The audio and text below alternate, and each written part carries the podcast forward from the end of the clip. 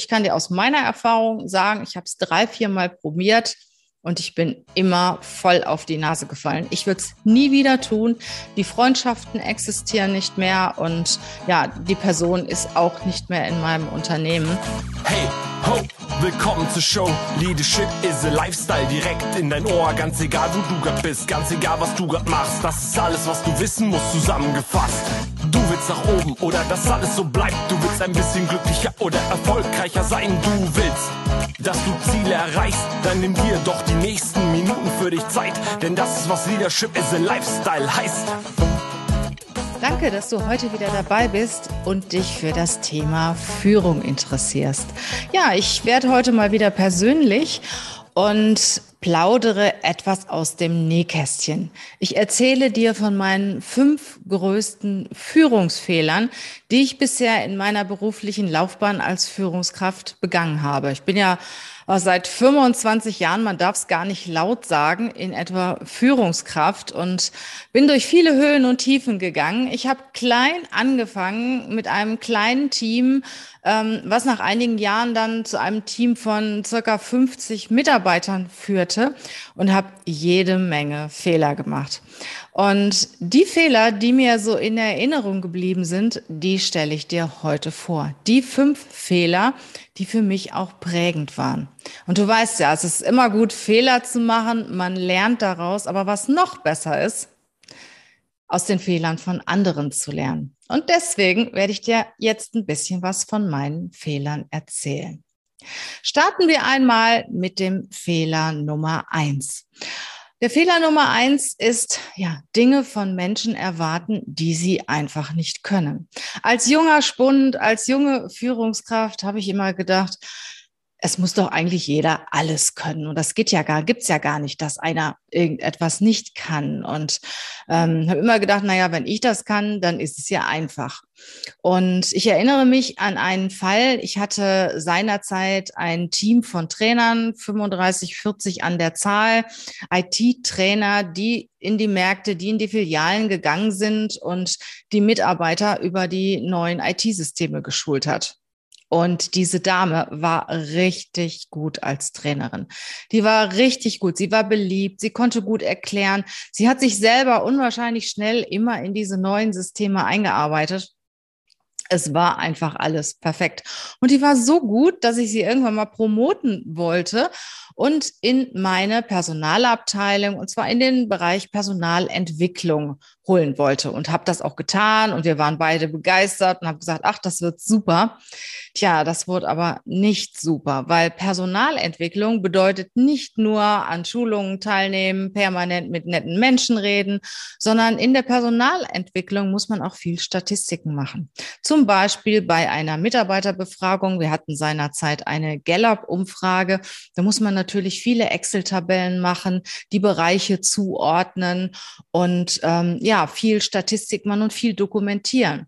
Und das konnte diese Dame überhaupt nicht. Sie konnte gut reden, sie konnte gut schulen, aber alles, was mit Zahlen zusammenhing, hat nicht funktioniert. Und mein Fehler war, dass ich einfach unwahrscheinlich viel Druck aufgebaut habe, dass ich gedacht habe, Mensch, die muss das doch können, die war doch immer so gut. Ja, sie war immer so gut. Sie war jedoch in ihrem Thema immer gut. Und lange Zeit später, auch äh, ein Stück weit geschuldet durch das Disk-Modell, das ich kennengelernt habe, mm, ein Persönlichkeitsmodell, das vier grobe Persönlichkeiten aufzeigt. Da ist aber unwahrscheinlich viel Wahres dran, habe ich gemerkt, stopp, sie ist in dem einen Thema gut und das andere kann sie nicht. Ich mache mal einen kleinen Exkurs dahin. Es gibt vier Persönlichkeiten in dem Disk-Modell. Das sind die Grundpersönlichkeiten. Das ist der Dominante, wie der Name schon sagt. Der möchte an der Spitze stehen. Er oder sie ist halt ein dominanter Typ, möchte führen, möchte Macht haben, möchte entscheiden, möchte Risiken eingehen, möchte im Fokus, im Mittelpunkt stehen und Erfolg steht an erster Stelle. Und ähm, ja, diese Person ordnet sich nicht gerne unter und ist wirklich gut, auch wenn es um Führung geht.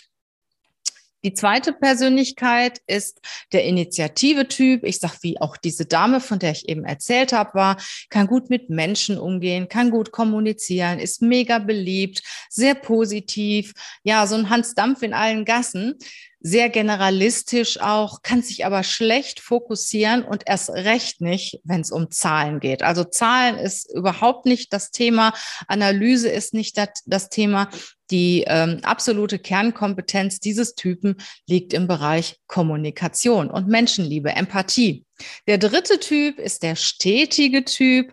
Das ist jemand, ähm, ja, der Routinearbeiten liebt, super in einem Team aufgehoben ist, der auch gerne so das familiäre hat, der sorgt sich, ist mega hilfsbereit und äh, ja, gut aufgehoben in Themen, die immer wiederkehren, weil dieser Typ mag keine Veränderungen, mag auch keine schwerwiegenden Entscheidungen treffen, da tut er sich schon schwer mit und geht auch keine Risiken ein. Und dieser Typ ist am besten aufgehoben als Teammitglied in einem gut funktionierenden, harmonischen Team. Und der vierte Typ oder die Typin ist der gewissenhafte Typ. Das ist jemand, der wirklich Zahlen, Daten, Fakten liebt. Diese Person hätte ich gebraucht für Mitarbeiterbefragung, für Statistiken, für Analysen, für Strategien. Also das ist jemand, der sich wirklich ganz stark fokussieren kann, der Zahlen, Daten, Fakten liebt und sich da richtig reinknien kann. Aber dieser Typ ist wieder für Schulungen nicht geeignet, weil Empathie ist nicht so die Stärke von diesem Typen. Er umgibt sich oder sie umgibt sich lieber mit Zahlen. Und ähm, ja, du kannst schon feststellen, an diesen vier Grundtypen, natürlich gibt es Überschneidungen und die meisten Menschen haben zwei Kompetenzen, obwohl eine auch stark im Fokus steht. Aber du kannst schon merken an diesen vier Typen, dass man nicht jeden Typen an jede Aufgabe setzen kann. Und das ist definitiv der, der Fall. Also mit 25 Jahren Führungserfahrung kann ich dir sagen, da ist definitiv etwas Wahres dran. Vielleicht hast du dich auch wieder erkannt oder kennst jemanden in deinem Bekanntenkreis, der auf einen dieser Typen passt. Möchtest du auch mal einen Persönlichkeitstest machen? Spreche uns gerne an. Im Coaching oder im Mentoring-Programm ist das auf jeden Fall enthalten. Ja, also erwarte nicht von Menschen das, was sie nicht leisten können. Und ich habe wirklich einen Fehler gemacht. Ich habe eine gute Mitarbeiterin vergrault, indem ich wirklich Dinge von ihr erwartet habe, die sie einfach nicht konnte. Und manchmal musst du dann auch eine Entscheidung treffen, weil es liegt ja nicht an der Person. Es matcht einfach nicht mit Aufgabe und Mitarbeiter. Und ähm, das ist auch nicht gut oder schlecht, es passt einfach nicht. Und man sollte ja auch nicht unbedingt die Aufgabe an die Person anpassen. Von daher musst du dir schon überlegen, wie kannst du das strukturieren in deinem Bereich, dass wirklich jeder das kann, was er am besten, das macht, was er am besten kann oder sie am besten kann. Weil das bringt natürlich letztendlich die größten Erfolge und die beste Zufriedenheit. Ja, der zweite Fehler ist, ähm, hängt auch ein bisschen damit zusammen, dass ich lange Zeit von mir auf andere geschlossen habe. Dass ich gesagt habe, okay, wenn ich das kann, müssen es doch auch andere können. Ähm, wenn ich so, ich sag mal, so penetrant bin oder so perfektionistisch bin oder so qualitätsbewusst sind, so ehrgeizig bin, so engagiert bin, dann müssen das doch auch andere sein. Aber was ich vergessen habe, ich bin der Chef, ich bin der Unternehmer und die anderen sind die Mitarbeiter. Und ähm, wenn Sie selber so viel Engagement zeigen möchten und so engagiert sind und so, ich sag mal, extremes Bewusstsein für Kundenqualität und alles in allem mitbringen, ja, dann würden Sie wahrscheinlich auch selber ein Unternehmen gründen. Es hat einen Grund, warum ich die Unternehmerin bin und Sie die Mitarbeiter, weil Sie halt auch vielleicht auch noch ein zweites Leben haben und sich nicht so zu 100 Prozent auf die Aufgabe fokussieren, wie ich das tue. Und ich kann definitiv nicht von mir auf andere schließen. Und wenn ich den einen oder anderen in meinem Team habe, der mir schon sehr nahe kommt, meinem Engagement sehr nahe kommt, meinem Ehrgeiz, äh, meinem Qualitätsbewusstsein, ähm, meiner, meiner Kundenliebe, dann ist das schon sehr viel wert. Und ja, tu alles, wenn du solche Menschen in deinem Team hast, dass du sie halten kannst. Ja, der dritte Fehler, den ich gemacht habe, ist zu lange mit einer Kündigung warten. Also es gab am Anfang meiner Karriere schon den einen oder anderen, den ich mitgeschleppt habe und wo ich mich immer wieder drüber geärgert habe und wo ich mich aber einfach nicht getraut habe oder weil ich habe gedacht, Mensch, wer macht denn dann die Arbeit? Das ist sowieso ein Thema, äh, das viele Führungskräfte haben. Ich krieg doch keinen neuen. Und bevor ich äh, alleine da stehe, halte ich lieber die Person, die Minderleistung bringt. Dann habe ich wenigstens etwas. Aber denke daran, dass diese Person, die Minderleistung bringt, auch eine ganze Menge Arbeit kostet. Und deswegen bin ich auch ein Freund von Backups. Das heißt, es gibt für jede Stelle ein Backup, so dass es dir nicht passiert, dass du irgendwann mal da stehst und keine Mitarbeiter hast. Und wenn du feststellst, ähm, ist das der oder die richtige? Führe natürlich offene Gespräche, aber treffe eine Entscheidung und jammer dann auch nicht mehr rum. Ne, treffe eine Entscheidung, äh, ob es passt oder ob es nicht passt. Und ich sage immer, nach drei Jahren hat jede Führungskraft die Mitarbeiter, die sie verdient. Am Anfang muss man natürlich einige Mitarbeiter und Mitarbeiterinnen mitnehmen. Die sind schon vorhanden oder werden einem zugeteilt. Aber innerhalb von drei Jahren hast du schon die Möglichkeit, dein Team zu formen. Und äh, ja, und wenn du dann nach drei Jahren mal ganz locker in Urlaub fahren kannst, mal vier Wochen, mal sechs Wochen und es läuft einfach, dann hast du alles richtig gemacht. Der vierte Punkt ist ein Fehler, den äh, ich gemacht habe, definitiv sogar mehr als einmal, weil ich immer gedacht habe, es muss doch funktionieren und den auch viele andere machen. Und zwar, das ist der Fehler, stell keine Freunde und Bekannte ein. Erst recht nicht in deinem Team. Und wenn du Unternehmer bist, sowieso nicht. Es ist was ganz anderes, ähm, wenn du einen guten Freund hast, mit dem du privat zusammenarbeitest oder zusammen bist, als wenn du diese Person mit dir in deinem Team, in deinem Unternehmen oder in deiner Abteilung hast. Es spricht nichts dagegen, jemanden zu werben für einen anderen Bereich in deiner Firma, gar kein Thema. Nur in deinem Team muss es schon einen Unterschied geben zwischen Freunden, Verwandten und Mitarbeitern. Zunächst mal fühlen sich die Mitarbeiter natürlich dann irgendwo auch zurückgestellt und ähm, finden das anfangs auch gar nicht so gut. Und dann ist es natürlich schwierig, wenn es nicht so gut funktioniert. Ne? Und wenn du Unternehmer bist, ist es noch extremer.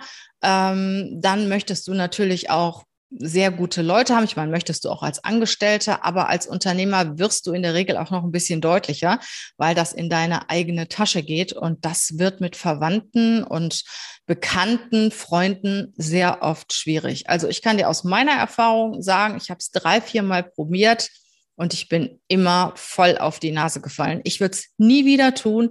Die Freundschaften existieren nicht mehr und ja, die Person ist auch nicht mehr in meinem Unternehmen. Also es gibt da schon einen Unterschied zwischen Freundschaft und Vorgesetzter. Und es ist schwierig, wenn der Freund zum Vorgesetzten wird. Oder die Tante, der Onkel oder was auch immer zum Vorgesetzten wird. Ja, der letzte Punkt, der liegt mir auch sehr am Herzen. Ich wollte immer perfekt sein. Ich wollte immer eine gute Führungskraft sein und wenn es mir nicht gelungen war, war ich frustriert. Und heute sage ich, Mensch, ich gebe in dem Moment, wo eine Situation auftaucht, das Beste, was ich geben kann. Und wenn sich nachher herausstellt, das war nicht so toll oder ich habe überreagiert, so what? Natürlich musst du mit deinem Mitarbeiter, deiner Mitarbeiterin auch sprechen. Nur es ist wie bei einer Kindererziehung. Du willst immer dasselbe und trotzdem passieren dir Erziehungsfehler. Und du bist als Führungskraft auch nur ein Mensch mit Höhen und Tiefen, mit Stimmungen, mit guten und mit weniger guten Tagen. Natürlich wird das Wort der Führungskraft auch auf die Goldwaage gelegt. Du kennst sicher oder hast sicher auch schon mal von der Studie gehört, dass ein, eine Kritik oder ein Lob des Vorgesetzten viel stärker gewichtet bei einem Mitarbeiter als Kritik oder Lob des eigenen Partners oder der eigenen Partnerin. Und wenn du als Führungskraft etwas sagst oder etwas tut, wird das, tust, wird das sehr häufig auch sehr ernst genommen. Damit musst du natürlich auch ein bisschen vorsichtig sein, aber gestehe dir auch einen Fehler zu machen mach Fehler und du kannst sie danach auch wieder gut machen. Jammer nicht rum, mach's beim nächsten Mal einfach besser. In meinem nächsten Podcast erfährst du die fünf äh, Themen, die zu meinen Führungserfolgen geführt haben. Und wenn du insgesamt mehr über das Thema Führung wissen willst, tja, dann gibt es mehrere Möglichkeiten. A, abonniere diese Show. B, Melde dich an für mein Führungs-Mentoringsprogramm, das im Herbst stattfindet. Schreib mir eine kurze E-Mail und wir sprechen miteinander, weil die Teams müssen schon zusammenpassen. Ich wünsche dir eine wundervolle Zeit und wir hören uns wieder im nächsten Podcast über die Führungsthemen, die zu meinen Erfolgen geführt haben. Bis dann. Tschüss.